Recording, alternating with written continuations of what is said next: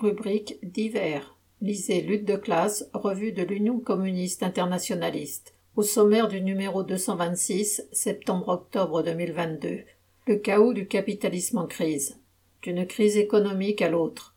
La guerre en Ukraine accélère la militarisation. Une vague de grève inédite en Grande-Bretagne. Brésil, le duel Bolsonaro-Lula. L'État chinois et la résurgence de la bourgeoisie, 1978-2022.